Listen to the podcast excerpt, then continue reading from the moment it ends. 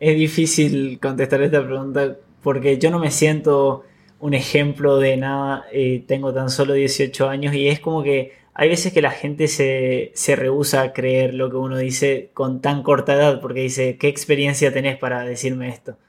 Pero lo que sí yo pienso es que cualquiera puede compartir las experiencias de otras personas.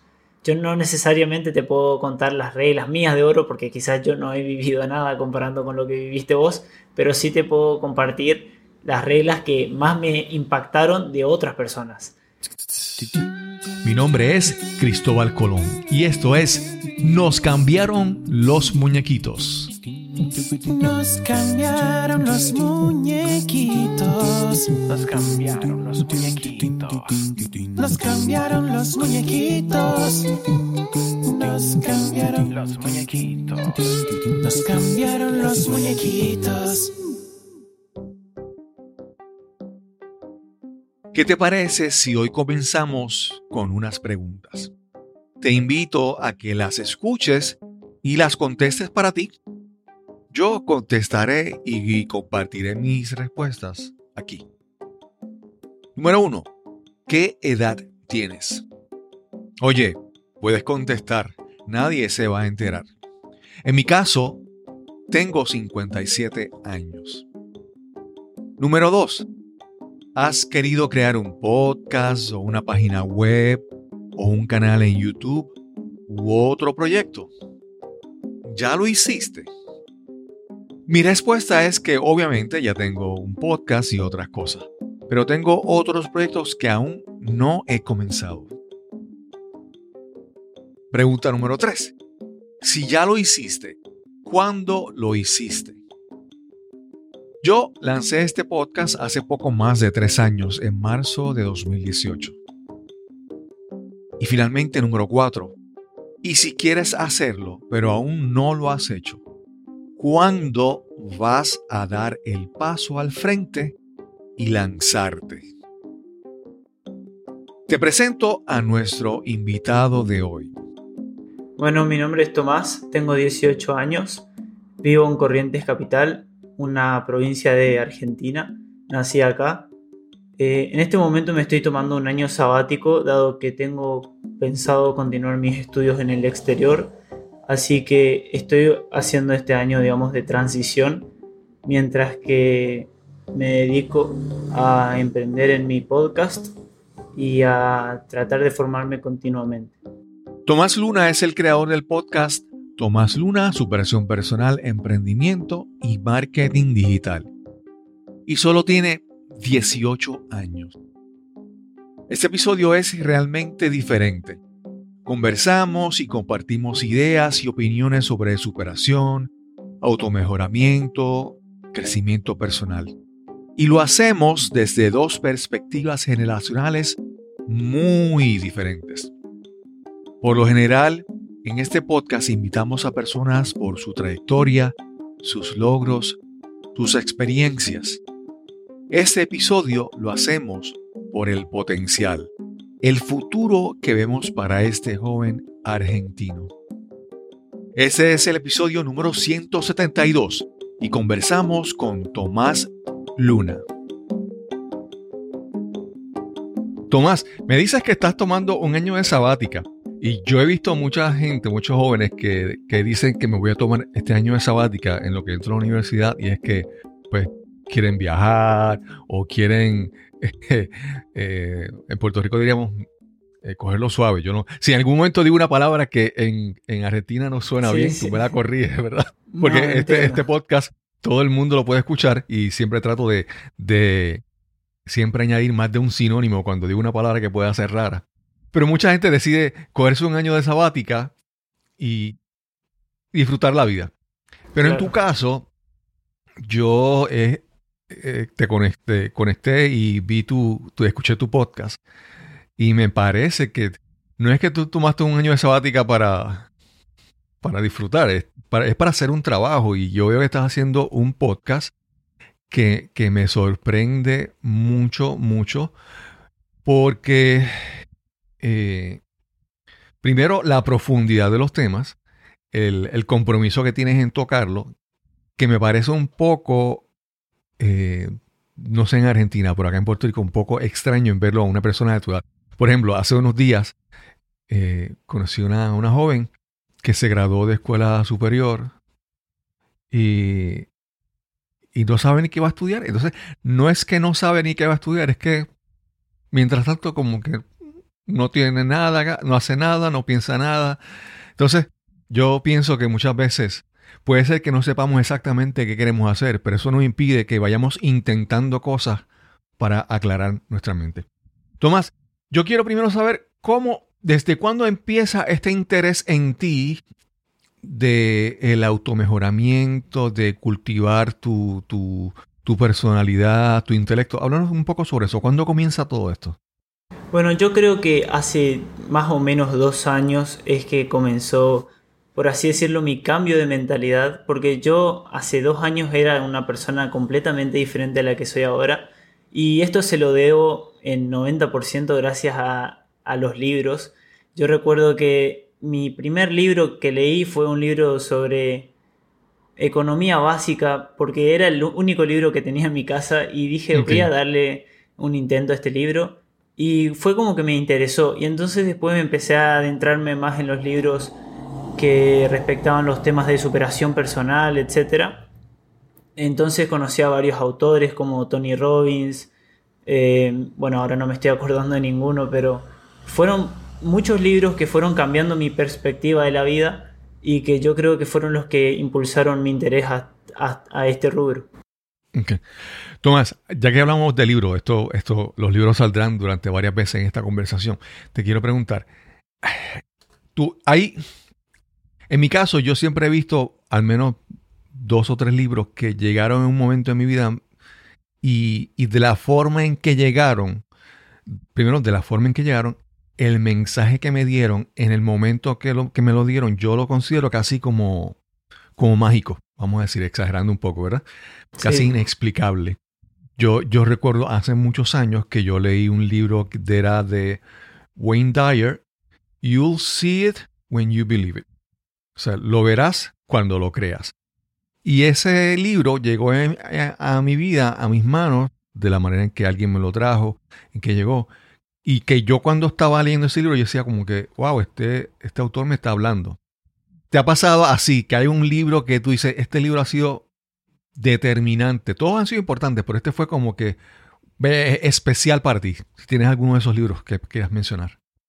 Me ha pasado, sí. Eh, la verdad, yo no pienso que exista un libro que, viste que muchas veces te dicen, recomendame un libro. Yo no creo que haya un libro para recomendar porque es dependiendo de cada personalidad y dependiendo de cada momento que uno transcurre en su vida. Y en mi caso, cuando yo empecé a leer libros de superación personal, uno de los libros que más me recomendaron o que más veía en videos de YouTube de libros que debes leer, etc., era Despertando el gigante interior de Tony Robbins. Y creo que al día de hoy lo leí por creo que dos veces y la segunda vez es como que no me pegó tanto, pero yo me di cuenta que la primera vez que lo leí fue como un gran impacto en mi vida ya que me dio nuevos paradigmas, nuevas perspectivas en cómo afrontar mis problemas y creo que fue un libro fundamental para construir la persona que soy ahora. Eso, eso que mencionas de los libros, a mí, a mí me ha pasado que, que a veces, por ejemplo, uno lee un libro y uno como que, wow, está brutal, eh, eh, el, entusiasmo que uno recibe por leer ese libro, que uno quisiera compartirlo con alguien. Entonces uno, uno ve que uno recibe unos beneficios de ese libro y uno quisiera que otras personas también reciban ese beneficio. Pero a mí me ha pasado muchas veces en mi vida que, que cuando con entusiasmo recomiendo un libro a alguien, como tú dices, descubro lo que tú dices, que no, no, todo o sea, no todos los libros son para todo el mundo o el momento en que lo lean. Yo, claro, depende mucho el, momento. Sí, yo recuerdo haberle dado a mi sobrina un, un libro de regalo y yo le dije, eh, y le di el libro y una cantidad de dinero, de un regalo. Y le dije, cuando, cuando hayas leído el libro, eh, te voy a dar un, segundo regalo, otra, otra cantidad de dinero, para que nos sentemos y hablemos y discutamos el libro. O sea, nunca, nunca, ella nunca vino a cobrar la segunda parte del pago, porque nunca lo leyó. Y entonces es como a veces como una, como decepcionante un poco y a la misma vez es como, como que reconocer, ¿verdad? Que el camino que yo estoy llevando es individual. Y a veces, aunque hay gente que te ayuda, realmente ese camino es solitario. Porque dentro de ti, tú estás solo contigo mismo, ¿verdad? Sí, opino lo mismo. Eh, porque me ha pasado que recomendé libros, dije, mira, lee este libro porque te va a cambiar la vida. Y después le pregunto al cabo de un mes y me dice, no, no lo terminé de leer, no me gustó. Y es como que te sentí frustrado porque decís, ¿cómo puede ser que no te guste este libro? Pero es totalmente, como vos decís, un camino individual y que a unos le puede afectar de una manera y a otros de otra manera. Así que no, no hay por qué enojarse con el otro porque no le gusta el libro, sino que tomarlo como que son personalidades distintas y momentos distintos más que nada. Claro. Y yo pienso también que a esas personas, yo creo que parte del, aparte de recomendar el libro, es, como que hacerles saber que uno está ahí y que en algún momento quieres hablar de eso, en algún momento quieres, voy a estar aquí para hablar sobre ti. En tu caso, cuando tú creas el podcast, yo, yo, uno, uno crea podcast, uno crea contenido con la esperanza de que alguien en algún momento, tal vez mañana, tal vez de aquí a tres años, si mantienes el podcast activo, alguien lo va a escuchar y en el momento que esa persona lo escuche, eh, va a haber ese efecto, vamos a decir, mágico de esa parte de conectar. Pero no siempre es como uno quiera, uno siempre de, como, es como ir eh, lanzando semillas en el camino con la esperanza de que alguna de ellas germine. Claro, hay una frase que creo que puede eh, simbolizar bien esto que vos decís, que eh, capaz vos no podés cambiar el mundo, pero puedes cambiar el mundo de una persona. Y esa es la intención que tengo con lo que hago. Sí, sí. Yo hay, hay un hay de esos cuentos que son que a veces salen en las redes sociales y son como un poco de clichés, pero hasta cierto punto son reales. Y era, un cuento de que hay una persona, eh, parece que la marea, estaba en la playa, en la marea trajo muchas estrellas de mar y estaban fuera del agua. Y entonces eran tantas que esta persona empieza a lanzarlas, a cogerlas y a lanzarlas nuevamente al agua. Y alguien le grita así, pero es que son tantas que se van a morir. Y él dice, no, pero por lo menos para esta que yo lancé al agua, pues sí, hizo una diferencia, ¿verdad? Sí, lo leí. sí. Es un, es un, cliché, pero tiene una cierta, una cierta realidad en eso. Antes de, de, de esta entrevista, estaba escuchando uno de tus episodios más recientes y estabas hablando sobre el libro de Dale Carnegie. Y eh, yo... Ese, libro, para empezar, fue escrito en los años 30 y cuando uno lo lee, uno encuentra vocabulario, ejemplos y muchas cosas de hace muchos años atrás. Y a veces, a veces como que uno lo lee y como que uno no se siente. Pero el, contenido es tan, es tan poderoso que yo creo que, que, que es muy valioso. Y ¿Cómo tú, en, tu, desde tu perspectiva de tu juventud, ¿verdad? ¿Cómo tú ves estos libros que son, que son clásicos, que a veces uno cuando los mira, uno dice, no, no, este fue el, el, como la base, mucha gente ha repetido este, pero esto fue el original, ¿verdad? Estos famosos libros que son clásicos, de enseñanzas clásicas, de gente que ya hace muchos años que no están con nosotros, ¿cómo ha sido ¿Cómo tú ves ese, ese material? Considero que estos libros muchas veces son los más importantes porque son como los que sienten, sientan las bases, ¿no? De, todo lo que es el crecimiento personal, relaciones sociales, eh, manejo de finanzas, etc. Pero también hay que tomarlo con pinzas porque muchas veces estos libros pueden quedar desactualizados, ya que con el avance del tiempo eh, no solamente cambian eh, los métodos, procesos, sino que también cambia la manera en la que la sociedad está conformada. Así que hay que fijarse, hay que evaluar si lo que estás leyendo es algo que puede seguir funcionando y es realmente una base para de acá a tu futuro o si es algo que ya está totalmente desactualizado. Sí, sí. A mí me pasa que yo leo un libro y algunos libros que he leído, los he leído y, en el libro en general como que, eh, como que no es una cosa espectacular. Pero ha tenido una o dos lecciones que se han quedado conmigo de por vida. Entonces yo digo, no, no, si ya con eso, esas lecciones para mí han, hecho diferencia. En el caso de Dale Carnegie, no es el caso, es un libro que para mí ha sido excelente en su, en su, en, su totalidad. Pero hay, hay, cosas que yo trato de implementar y que recuerdo todos los días. Una, por ejemplo, es cuando es hablar siempre a una persona por su nombre. Él, dice, dice él que el, el, el sonido más dulce en un, en un, idioma para una persona es su nombre, ¿verdad? Sí. Y, y yo siempre digo también que hay, en muchas disciplinas y culturas, eh, eh, religiones y todo eso, a una persona le asigna un, el nombre de acuerdo a la misión que viene a hacer en su vida. Lo, lo, eh, no sé si los nativos americanos en Estados Unidos, uno escucha que le ponen nombres con, ¿verdad? Y en muchos otros sitios también. Por lo tanto, para mí, aparte de que el, el, nombre es algo muy importante, tiene un significado y, y, es el sonido más importante. Siempre referirse a una persona por su nombre. Y otra, lección que se queda conmigo es la parte de que cada persona tiene un tema de que si tú encuentras ese tema, esa persona se va a abrir y va a empezar a hablar con un, dice como un fervor, ¿verdad? A, a, mí, a mí me pasa mucho que, por ejemplo, tal vez con algún hombre, pues tal vez le puedo hablar de, deporte, puede ser que se conecte. Eh, hay veces que uno encuentra a una mujer y es madre y tú le hablas de sus hijos. Y es, ese, ese tema, cuando tú encuentras ese tema, la persona se transforma y se abre, ¿verdad? Yo no sé si en tu caso hay, hay, hay, algunas lecciones de ese libro que, que encuentres que son muy prácticas en tu vida.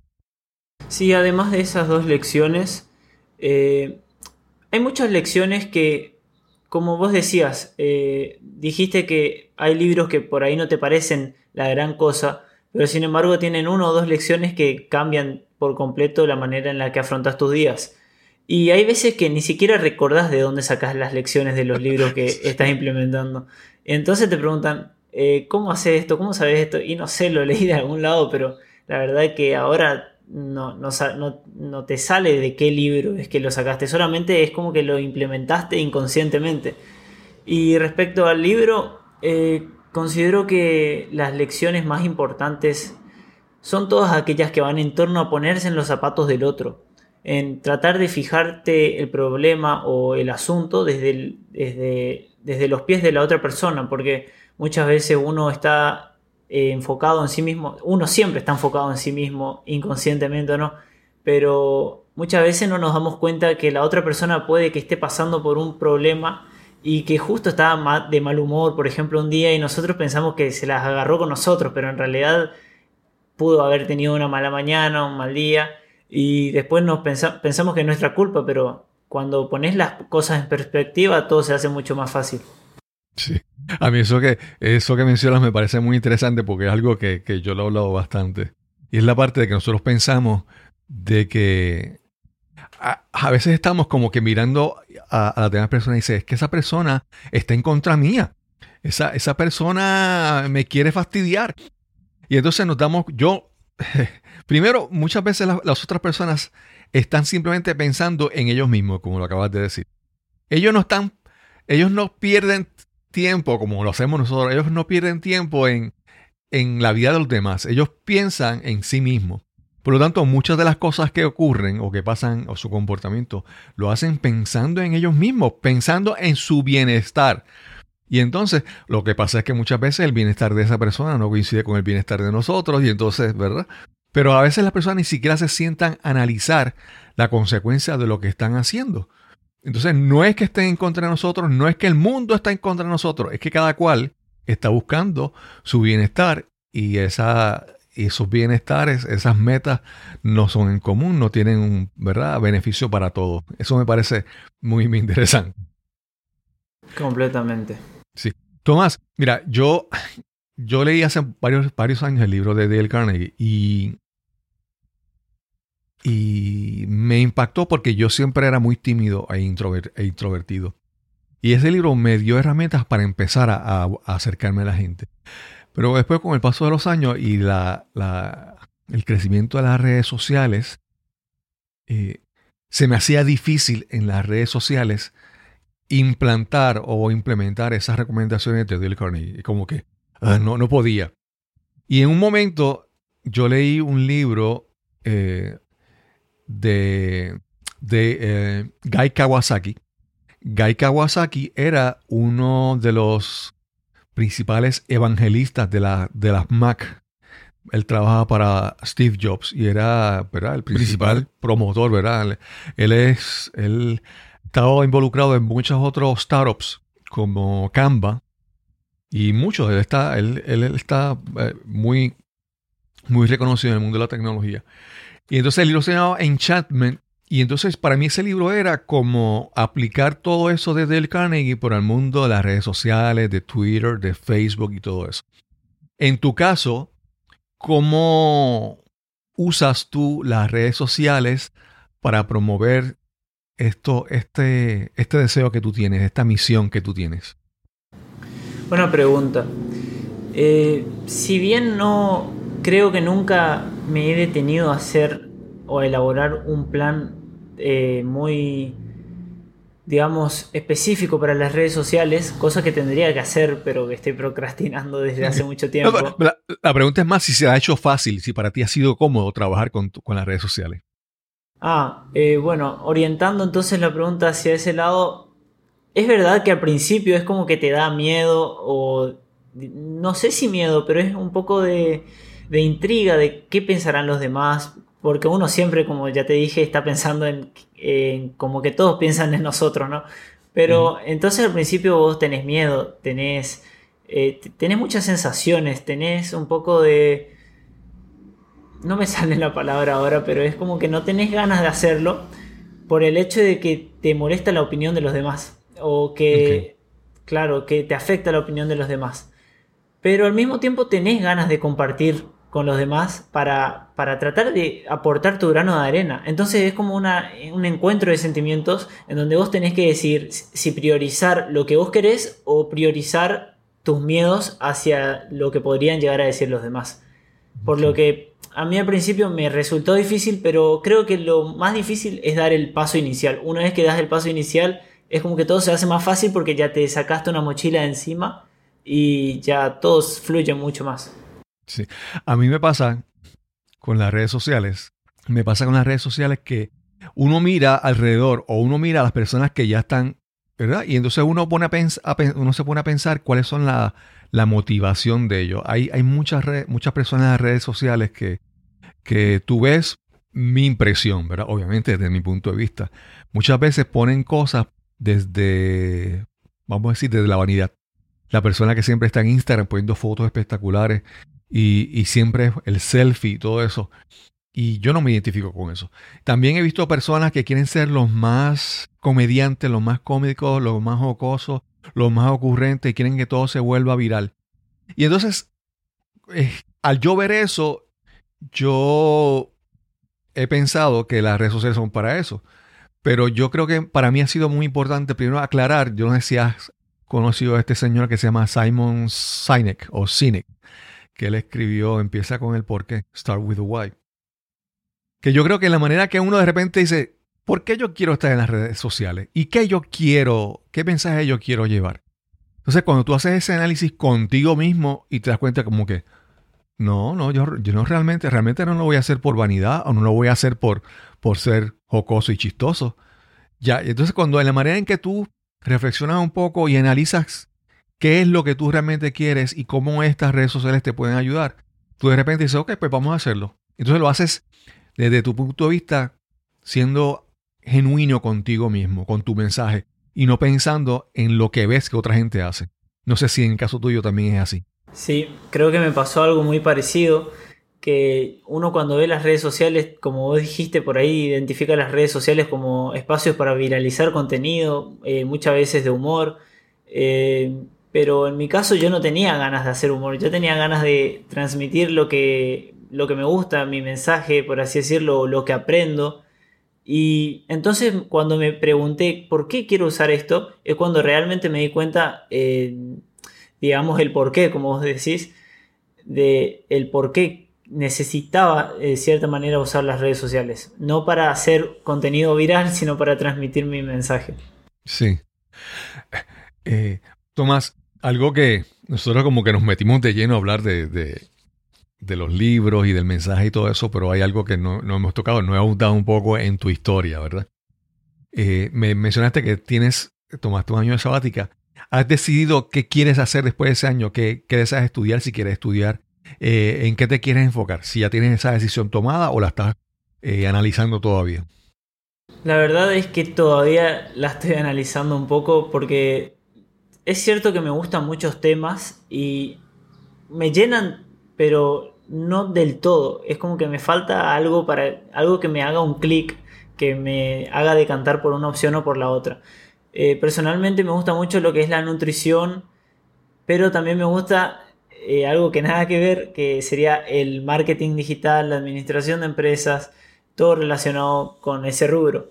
Por lo que todavía no tengo el 100% decidido qué hacer. También depende mucho de cómo van las cosas en el futuro, porque yo tengo pensado estudiar en Europa, eh, algo que es un desafío aún mayor para mí viniendo desde un país latinoamericano. Ok, ok. Excelente.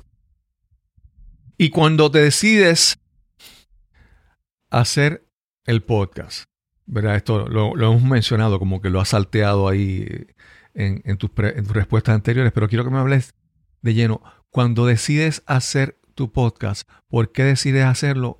¿Con qué propósito? ¿Cuál era tu intención en hacer tu podcast? Primero, dinos el nombre de tu podcast y después me contestas esa, esa pregunta. Bueno, el nombre de mi podcast es simplemente Tomás Luna, eh, superación personal, emprendimiento y motivación.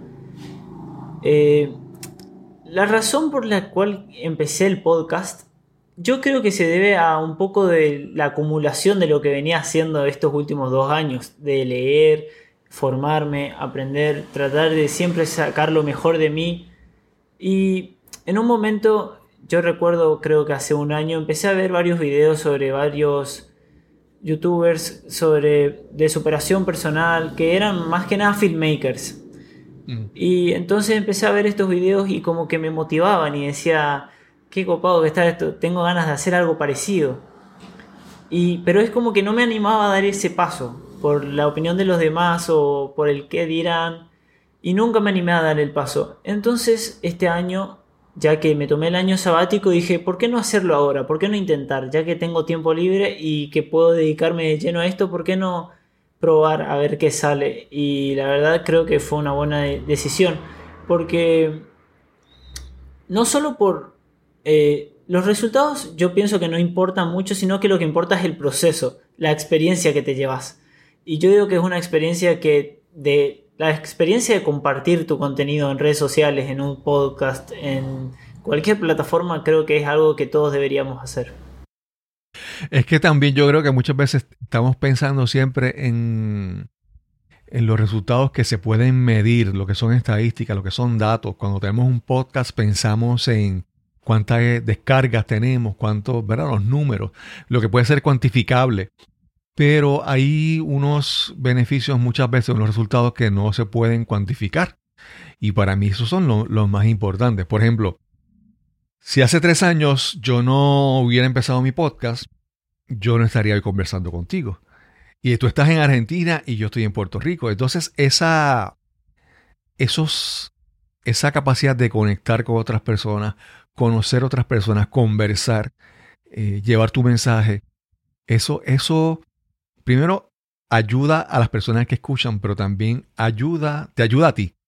Porque tú, cada vez que tú haces un episodio y lo publicas, por lo menos en mi caso, ahí tú me dirás si en tu caso es igual, pero cada vez que uno publica un, episodio, uno se siente como que un paso más, eh, un poquito más de, vamos a decir, de autoestima, de confianza en uno mismo. Ya uno se siente un poco mejor, ya uno ve que ese portfolio, vamos a decir de esa manera, esa colección de contenido que, que uno está creando, tiene un episodio más, un pedazo más. Y eso cada vez va haciendo que uno se sienta mejor. Aun cuando no uno no tenga tal vez unas estadísticas espectaculares virales que puedan, que se puedan demostrar al mundo, sino es un, es, eh, es intangible ese beneficio que obtenemos de crear contenido de esta manera. Sí, opino completamente lo mismo, porque si bien como decís, a veces las estadísticas que se pueden contar, las cuantitativas, puede que no te motiven tanto cuando empezás, porque es lo más difícil quizás, pero a medida que pasa el tiempo, a medida que seguís en el proceso, que seguís en el camino de, hacia tu objetivo, siempre te das cuenta que mejoras algo. Y al cabo de cada episodio en este caso es como que decís, este está mejor que el anterior. Y eso es lo que te motiva a seguir, eh, a seguir con el trayecto, por, más que las estadísticas no sean quizás las que uno desea al principio, como dije, eh, lo que motiva es el, el hecho de cada vez superarse más a uno mismo. Claro, claro. A mí, a mí, por ejemplo, esto lo mencioné anteriormente, yo a veces no veo unas estadísticas que me, que me, que me complazcan con mi podcast, pero, por ejemplo, en una ocasión pasó que yo entrevisté a un amigo, un pastor que vive en Estados Unidos, se llama Rubén Ortiz, él es, él es cubano y él trabaja con, con inmigrantes en la frontera de México con Estados Unidos principalmente. Y tuvimos esta entrevista y al tiempo él me llama y me cuenta que alguien, creo que fue en Perú, escuchó su episodio y esta persona era primo familiar de él. Y esta persona, porque lo escuchó, lo contactó, le escribió y le dijo, mira, fulana, que es otra prima o, o familiar tuya, está cruzando la frontera de México a Estados Unidos y está en tal sitio. Y entonces, porque esta persona en Perú, por allá, escuchó este, ese episodio, contactó a Rubén y Rubén pudo contactar al, refugio donde esta persona estaba y pudo ayudarla. Entonces, es, ese precio, ese, esa, ese resultado es súper valioso. Es como mencionábamos el ejemplo, el cliché de, las estrellas de mar, ¿verdad? Ese, esa, esa historia, esa estrella de mar donde pudimos ayudar a una persona a través de, a través de un episodio. Sí, sí, completamente. Muy linda la historia que contaste. Es, es completamente real porque ahora con el internet no se sabe lo que puede llegar a pasar. Por ahí estás abajo y de la nada subís un episodio que le llega a cualquier persona de, del, digamos, popular o de ese rubro y de la nada esa persona le gusta, te recomienda, te, te hace conocer más gente. Es, eso es lo maravilloso que tienen las redes sociales. Sí. Tomás, yo comienzo a hablar contigo y a mí de repente como que, ¿verdad? Hablamos de iguales, ¿verdad? Y de repente me siento que, que las ideas son, son parecidas, que, pero hay, una, hay una diferencia entre nosotros, ¿verdad? Y ahí es que tú tienes 18 años. Y entonces quería preguntarte, porque en tu caso, tus padres eh, todavía tienen una responsabilidad importante con tu vida. ¿Cómo tus padres, primero cuando toman la decisión de tomar la sabática, cómo ha sido esa decisión con ellos? Y, cómo ven eh, tus proyectos, cómo, cómo, ellos ven estas cosas que estás haciendo. Bueno, buena pregunta, muy buena pregunta. Eh, bueno, cuando... La verdad es como que no, nunca se lo dije directamente, quiero tomar un año sabático. Pero fue como que siempre les tiraba indirectas, como que no, no, tengo ganas de estudiar acá, porque ellos ya sabían que yo no quiero estudiar acá en Argentina, porque no pienso continuar mi vida en Argentina, simplemente. Pero entonces yo decía, ¿para qué estudiar solamente un año si tengo pensado irme el otro año? Y más vale, tomo un año sabático y me formo continuamente para poder tratar de ser la mejor versión que pueda ser, pero eh, ya en otro país, cuando esté haciendo en otro país. Entonces fue cuando yo me inscribí para la carrera de relaciones laborales aquí en Argentina. Y entonces recuerdo fueron fue una clase virtual por esto de la pandemia. Y termina la clase virtual y le digo a mi papá, eh, yo no puedo creer que tenga que estudiar esto. Porque no me gustaba nada. Era puramente por obligación. Y, me dice, bueno, eh, tomate un año sabático. Es como que él me lo sugirió porque ya veía que yo se la tiraba siempre las indirectas. Y no le gusta la idea, dice que es una pérdida de tiempo el, aspecto de que yo me tome un año sabático. Pero cuando yo le comenté la idea del podcast y cuando empezó a escuchar mis podcasts, mi padre, porque mi padre suele escuchar todos mis podcasts, es como que empezó a tomarlo mejor, de cierta manera. Como que no estaba perdiendo mi tiempo, como vos decías hoy, eh, un año sabático para estar todo el día sin hacer nada de fiesta, no, sino que un año sabático para trabajar en un proyecto y tratar de sacar lo mejor de mí en esto. Y respecto, respecto a, mi, a mi madre, mi madre no entiende mucho de este tema de los podcasts ni la tecnología, así que ella simplemente piensa que soy eh, alguien que usa las redes sociales y que eh, más del aspecto creo que piensa un poco que soy como las personas esas que intentan solamente hacer virales. Pero es como que no, no, le interesa mucho, pero simplemente porque no está tan adentrada a este mundo de la tecnología. Sí. Yo justo en estos días estoy escuchando el, audiolibro de Matthew McConaughey, el, actor, ¿verdad? Me imagino que lo, conocerá. El libro se llama Green Lights, Luces Verdes, ¿verdad? Y el, y el libro habla sobre como que muchos momentos en su vida que son la luz verde en un semáforo que te permite continuar tu camino eh, sin frenar, ¿verdad?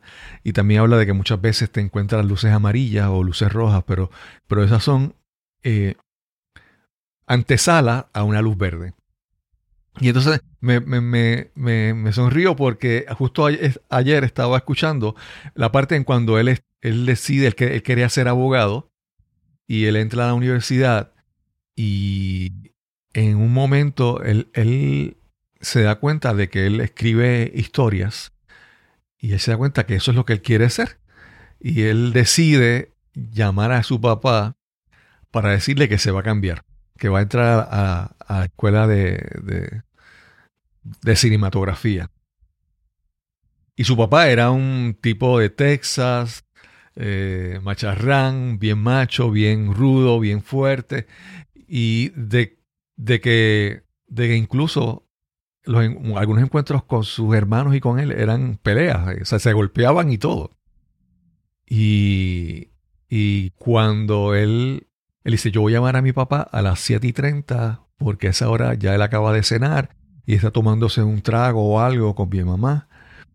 Y, y él lo llama y él pensaba que su papá lo iba a rechazar. Y su papá lo, lo aceptó. Pero la forma en que lo aceptó, tal vez no es que lo aceptó como que. Eh, como que fue con entusiasmo, ¿verdad? Pero fue con aceptación, ¿verdad? Fue con esa certeza. Y yo me imagino que hasta cierto punto eh, tu papá es como que ha, visto, tal vez él hubiera querido otra cosa, pero el ver el resultado de lo que estás haciendo es con, con aceptación y confiando en que tú estás haciendo lo correcto, aun cuando él pueda decir que no lo entiende o tal vez que, ¿verdad? Que no, que no lo vea me así. Identifico, me identifico mucho con el ejemplo que acabas de dar.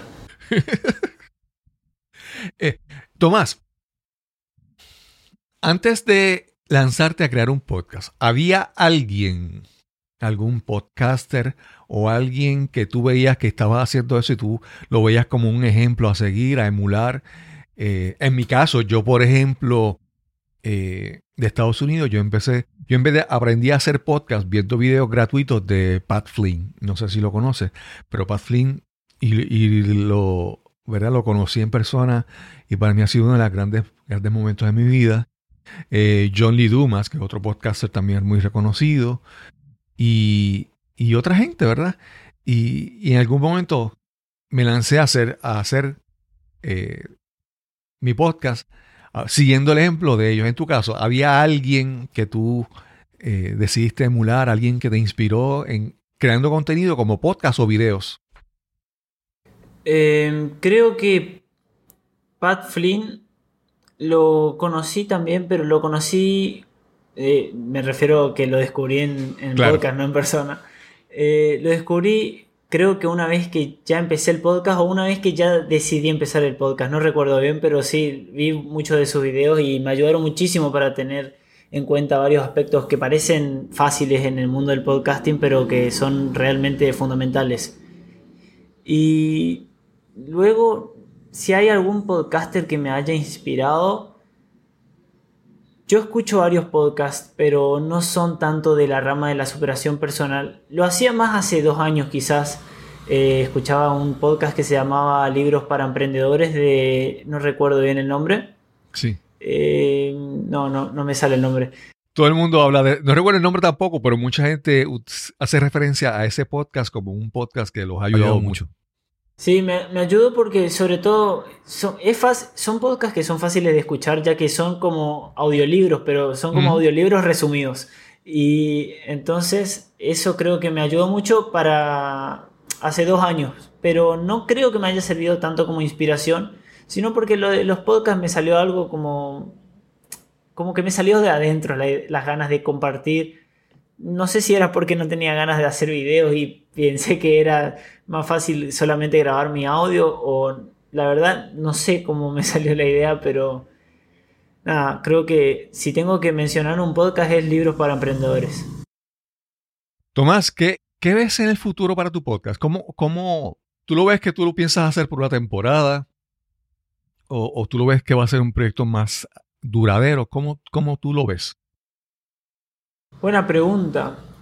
Em, yo creo que esta pregunta es muy difícil de contestar, ya que hoy te puedo decir una cosa, mañana me puedo levantar motivado y tengo ganas de hacer otra cosa, o me puedo levantar desmotivado y tengo ganas de dejar el podcast y listo. Pero como eh, yo la verdad, cuando empezó el, cuando empecé el podcast, yo me propuse tratar de hacerlo como un proyecto a largo plazo. Eh, seguir, continuar haciéndolo hasta, hasta el momento que me canse, ¿no? O hasta el momento que diga, eh, no sé, no, no va más. Y mi idea era continuarlo por al menos dos años. Eso es lo que me gustaría a mí, como yo te digo, un proyecto a largo plazo. Pero uno nunca sabe. Eh, depende mucho de los resultados. Si bien no me gusta enfocarme en los resultados porque pienso que es algo que te, te genera ansiedad de, cierto, de cierta manera. Eh, depende mucho porque es algo que de cierta forma te motiva a seguir. Porque si vos tenés dos descargas por episodio, es como que te frena la motivación. Pero me gustaría hacerlo a largo plazo. Si, si puedo mantener la motivación, si puedo mantener la disciplina más que nada, me gustaría eh, continuar con este proyecto por, por al menos dos años. Sí. Tomás, yo tengo que aplaudir, eh, aplaudirte algo porque yo quería hacer un podcast, pero yo no me sentía eh, que conocía suficiente o que tenía la seguridad o la valentía de sentarme a, grabar yo solo. Por eso mi podcast es de entrevistas, ¿verdad?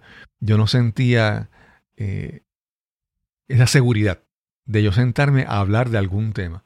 estoy en proceso de crear un podcast yo solo hablando, pero eso, ¿verdad? Está ahí todo en proceso. Y y primero, pues como digo, te, te aplaudo y te, te, elogio el que hayas, te hayas lanzado, te hayas atrevido a, crear un podcast solo tú hablando, tú creando tu propio contenido. Eso es para mí es admirable. Pero también te quiero, te quiero hacer esta recomendación que en la manera en que la puedas incorporar. Algo de lo que a mí me ha beneficiado mucho del podcast es la parte de yo conectar con personas, con, conocerlos, ¿verdad?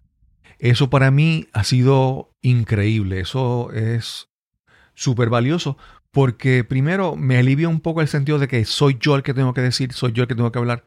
Yo permito que otras personas hablen y a la misma vez yo sigo creciendo. Yo he tenido la oportunidad de, de compartir, conversar con personas que yo nunca me hubiera imaginado que iba, que iba a conocer.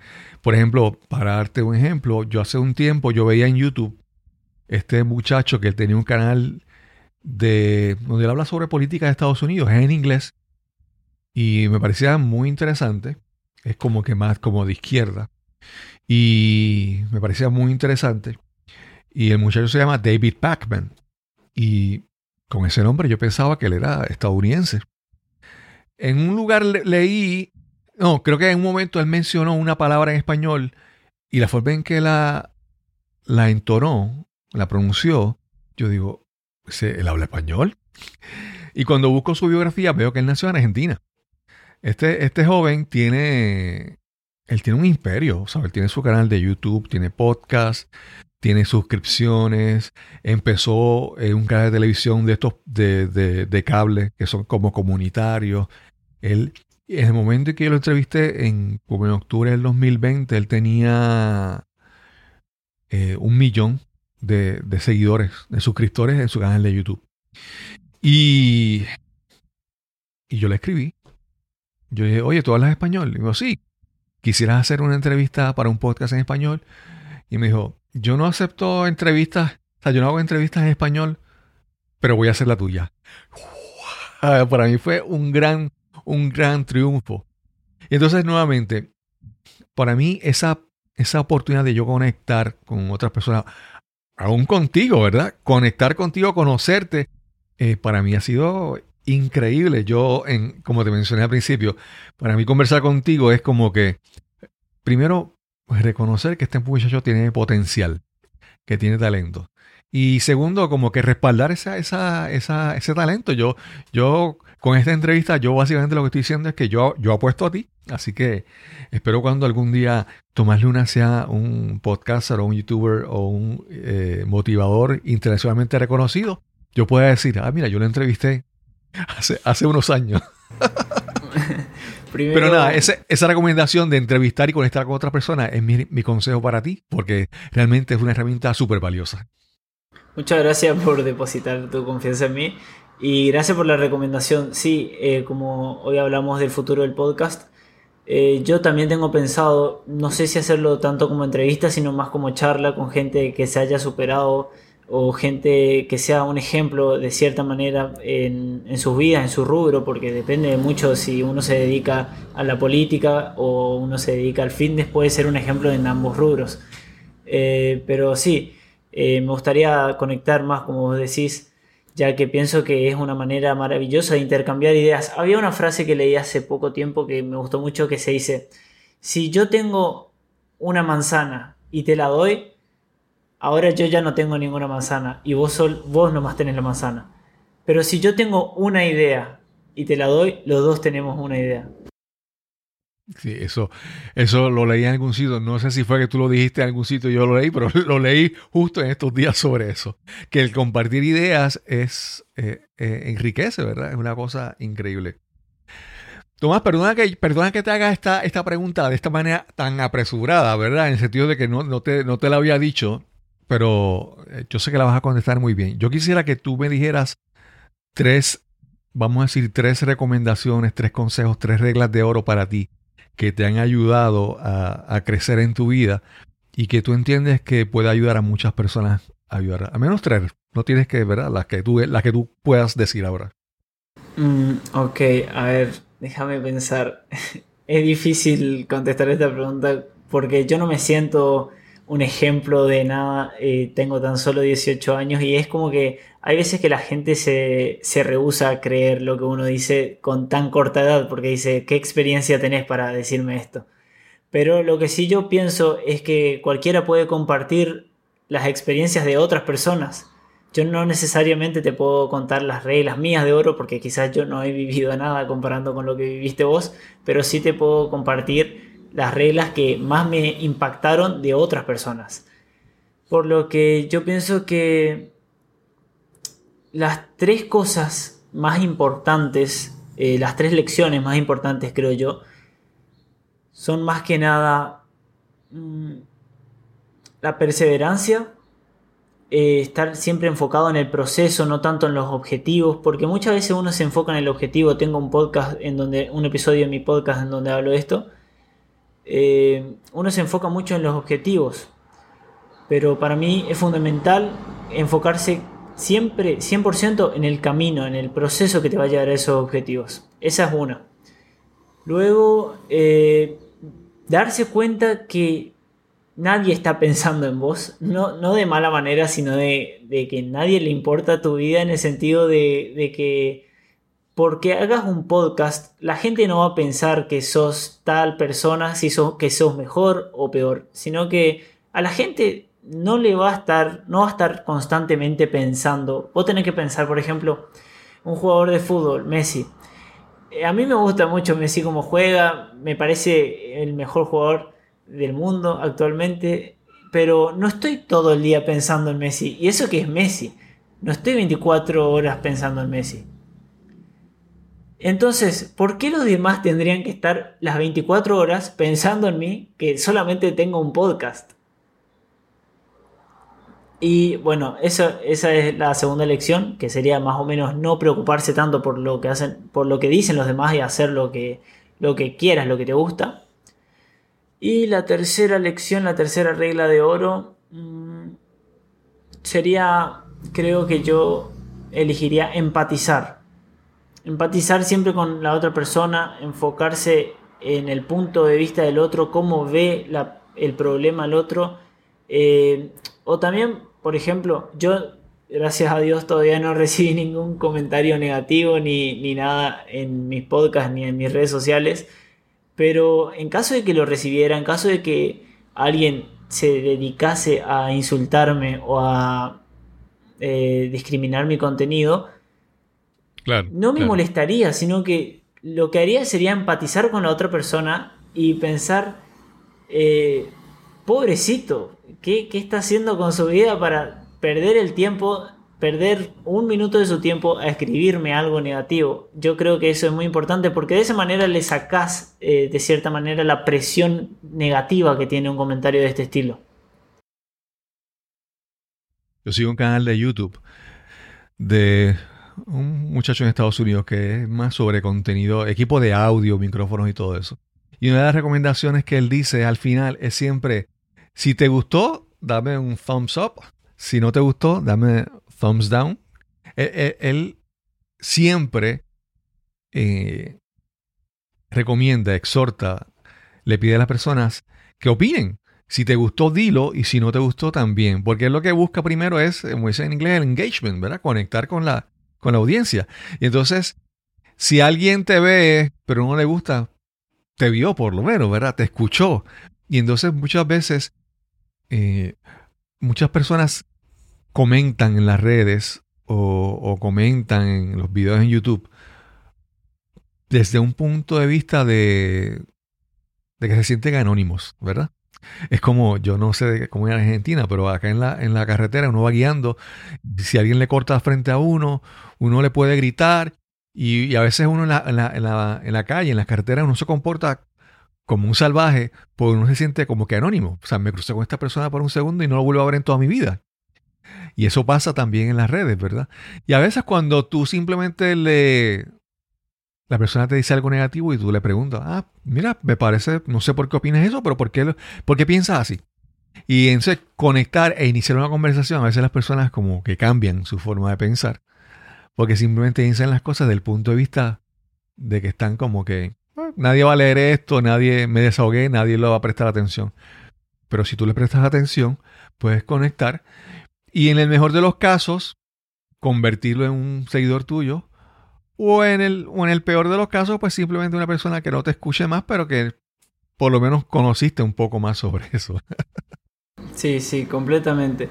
Eh, es de cierta manera restarle importancia eh, al, a no tomárselo tan personal y tomarlo más como un feedback, ¿no? Como eh, depende obviamente de, qué es lo que te pone la otra persona, porque si te está insultando no, no tenés nada para tomar como feedback, solamente claro, claro. tenés... Eh, y eso habla más también de la otra persona que de vos, porque si alguien te insulta no, no es que vos seas la mala persona porque el otro te está insultando, sino que eh, la persona que te está insultando, que se toma el tiempo a tratar de hacerte sentir mal, eso habla muchísimo más de él que, que de el que recibe ese mensaje. Claro, claro.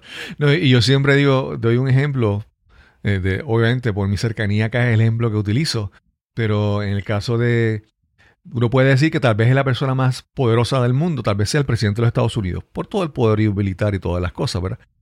Pero el presidente de los Estados Unidos, él no cuenta con el 100% del apoyo de todo su país. Con que él tenga el 50% más uno, ya él, ¿verdad? Entonces, es reconocer que para tener éxito tú no puedes, no, no tienes que complacer a todo el mundo o no todo el mundo tiene que estar de acuerdo contigo. En el caso de, Messi, Messi va, cuando va al, al, campo a jugar, la mitad del público le está, le está gritando en contra, ¿verdad? Y eso no impide que él, que él no sea el, mejor jugador, ¿verdad? El, jugador de excelencia que, es. Que eso es muy, muy importante. Tomás, además de, ¿tienes pendiente alguna expansión adicional pronto por ahí en tu podcast? ¿Vas a añadir más en YouTube, en, Instagram? ¿O tienes, estás planificando una página web. ¿Qué, qué próximos pasos tienes para ir progresando tu proyecto? Bueno, eh, tengo una página web, pero la verdad es que tendría que eh, ponerme a trabajar en ello porque tengo pensado escribir todos los podcasts, transcribirlos en la página web para tratar de que llegue a más gente así a través del motor de búsqueda de Google. Pero también me gustaría empezar a subir videos en YouTube y eh, ya subo también en Instagram contenido diario casi o subo, al menos tres veces por semana. Pero me gustaría ser un poco más constante en esas redes sociales. También eh, creo que empezar en YouTube es uno de mis grandes objetivos para lo que queda de, de, este, de esta época, digamos. Tomás, yo te quiero compartir, te hacer, hacer una, como una, una, es como una, una combinación de confesión y consejo. En algún momento de mi vida, yo tenía una, una o sea, tengo una prima, y esta prima me, me recomendó, cuando más o menos en tu edad o un poquito antes, me recomendó unos dos libros, tres libros, yo comencé a leer libros, pero ya cuando estaba en universidad más adelantado, después de los veinte y pico de años, de repente yo me sentía y este es el error que cometí. Yo me sentía que como que, ah, ya yo he aprendido bastante. y, y recuerdo que sintiendo eso, ahí vino un golpe del universo, ¡pam!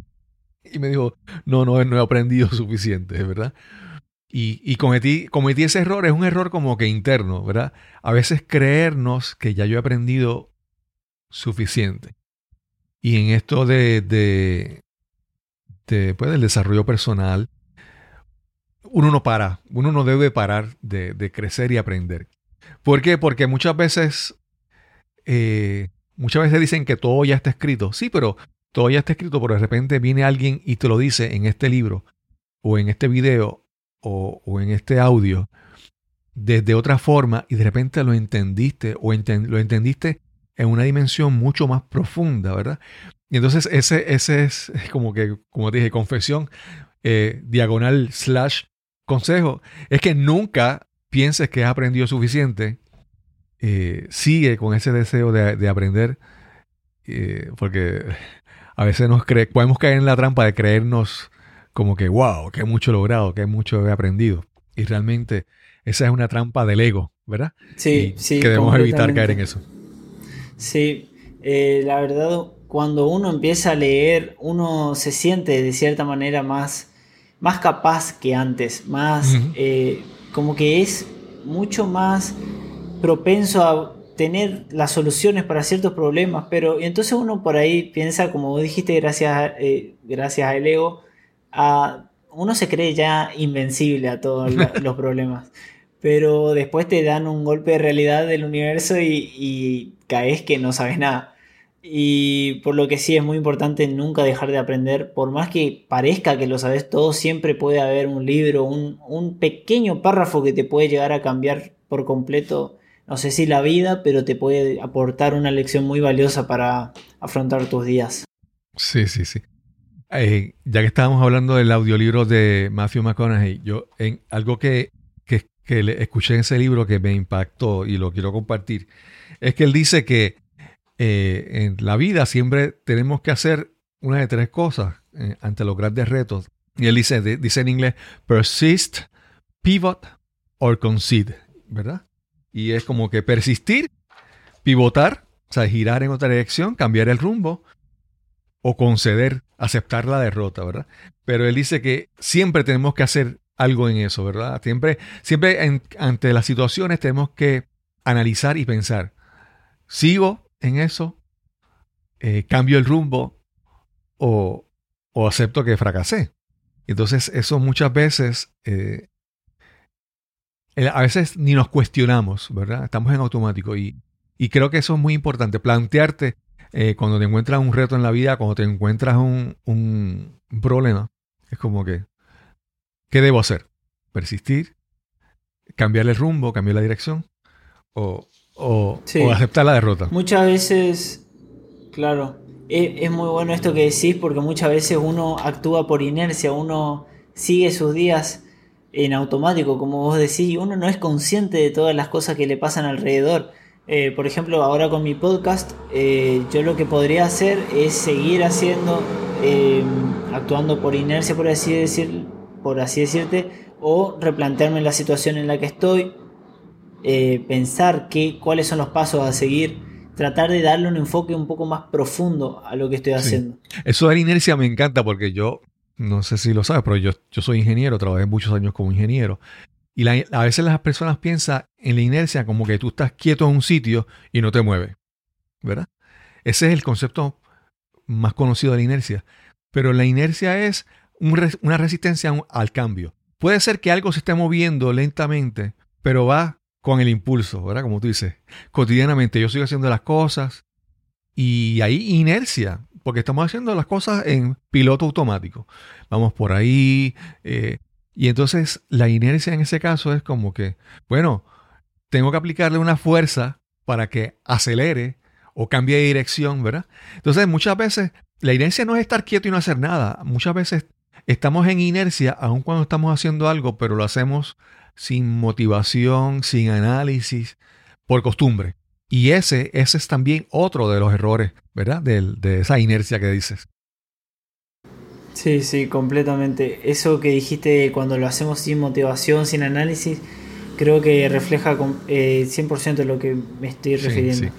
Y ya que, eh, como comenzamos hablando de Matthew McConaughey, hay, hay un video del discurso de aceptación, él se ganó un premio, un Oscar, y él hace un discurso, el discurso de aceptación, es, no sé si lo has visto, pero es increíble porque eh, él es él es actor, pero él, es, él escribe también y, las cosas que dice son con sentido.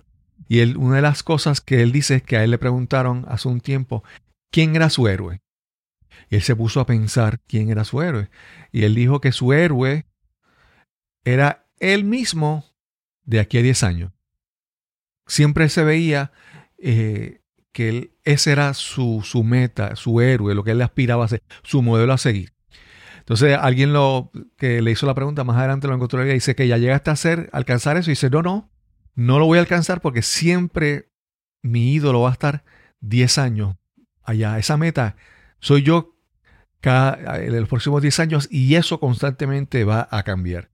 Y entonces nuevamente eso, de que te exhorto a ti, ¿verdad? También de que, eh, como mencioné, uno no para de aprender, uno establece una meta y esa meta es una meta dinámica y constante, todos los días cambias, como mencionaste del podcast, que puede ser que hoy dices que quieres hacerlo por dos años, puede ser que mañana despiertes y cambies, tengas otra perspectiva. O sea que es muy importante siempre tener, eh, ser, tener las metas de manera dinámicas, ¿verdad? Que se puedan revisar, porque cuando una meta es a veces eh, fija y no la cambiamos, es como que ser obstinado y ser, ser eh, en Puerto Rico diríamos cabeciduro, no sé cómo dirían en Argentina, pero se verá testarudo. Que eso es muy, muy importante.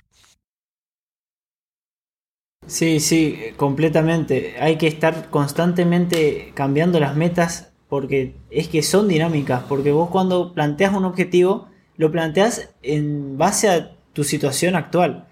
Pero mañana tu situación puede ser diferente, entonces no sabes si querés el mismo objetivo, no, no estás en la misma situación para encaminar ese trayecto que te va a llevar a ese objetivo. O sea, tenés que estar constantemente refinando tus planes y tu objetivo al que querés llegar.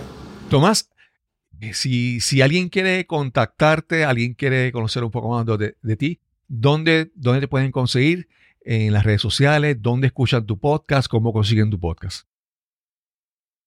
Bueno, en redes sociales me puede eh, contactar, eh, me puede encontrar como Tomás Luna OK en Instagram y en mi, para buscar mi, mi, podcast en cualquier plataforma, solamente con tipear Tomás Luna ya le va a aparecer Tomás Luna, superación personal, emprendimiento y motivación.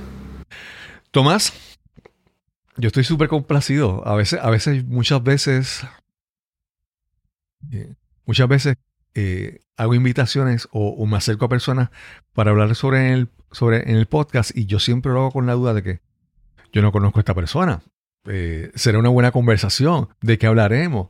Eh, y, muchas veces hay un riesgo, ¿verdad? Yo me lanzo y vamos, vamos a intentarlo, vamos a ver cómo funciona. En, tu caso, siempre, como la duda normal que siempre está, pues estaba, yo decía, bueno, pues cómo va a ser esta conversación. Eh, una cosa es escucharlo en un podcast hablando solo y otra cosa es conversar. Pero estoy sumamente eh, impactado, sorprendido por esta, esta entrevista de, manera positiva, ¿verdad? Porque, porque pude confirmar lo que el potencial que veía en ti, en tu conversación, me, impresiona, me, me, impacta saber que piensas así y, que estás haciendo estas cosas a esa edad de 18 años. Ojalá yo hubiera tenido la, la visión, la perseverancia, la actitud de hacer todas esas cosas a los 18 años, tal vez mi vida hubiera sido diferente. Gracias por esta, por esta oportunidad de conversar contigo. Muchísimas gracias a vos, Cristóbal. La verdad me encantó la conversación, pasó rapidísimo. Es eh, ya una hora acá hablando y me pasó en dos segundos. Eh, me quedaría acá hablando un buen rato más si fuera por mí. Eh, la verdad, muy bueno en las preguntas y los temas que abarcaste, así que nada, perfecto, muy buena, muy, muy complacido también. Tomás, y si más adelante tienes algún otro proyecto, algún otro invento y quieres volver a conversar, ya sabes, nos contactamos y, regresamos a, retomar la conversación. Por supuesto, más que encantado. Quiero dar las gracias una vez más a Tomás Luna por esta súper interesante conversación que tuvimos hoy para este episodio. Quiero resumirte las cuatro lecciones de oro que sacamos de esta conversación con Tomás. Primero, lo más importante es la perseverancia, persistir, ser constante, continuar, porque muchas veces el tiempo y la perseverancia nos van a hacer que alcancemos el éxito. Segundo, es muy importante enfocarse en el proceso, no tanto en los resultados, no tanto en las metas, porque el verdadero crecimiento y aprendizaje está en el proceso. Número 3. Nadie está pensando en ti. Muchas veces pensamos que no hacemos las cosas por lo que dicen otras personas o lo que opinarán y realmente pocas veces las personas dedican tiempo a pensar en nosotros, a opinar. Cada cual está pendiente más a su vida que a la vida de otros normalmente. Y finalmente, lo más importante, empatizar, conectar con otras personas buscar sentirte que estás en sus zapatos para ver por lo que están pasando. Finalmente quiero invitarte a que visites nuestro grupo, el grupo de amigos, escuchas de Nos cambiaron los muñequitos en Facebook. Solicita acceso al grupo y participa en nuestras conversaciones. Y sin más que añadir, nos encontraremos entonces en el próximo episodio de Nos cambiaron los muñequitos. Hasta la próxima.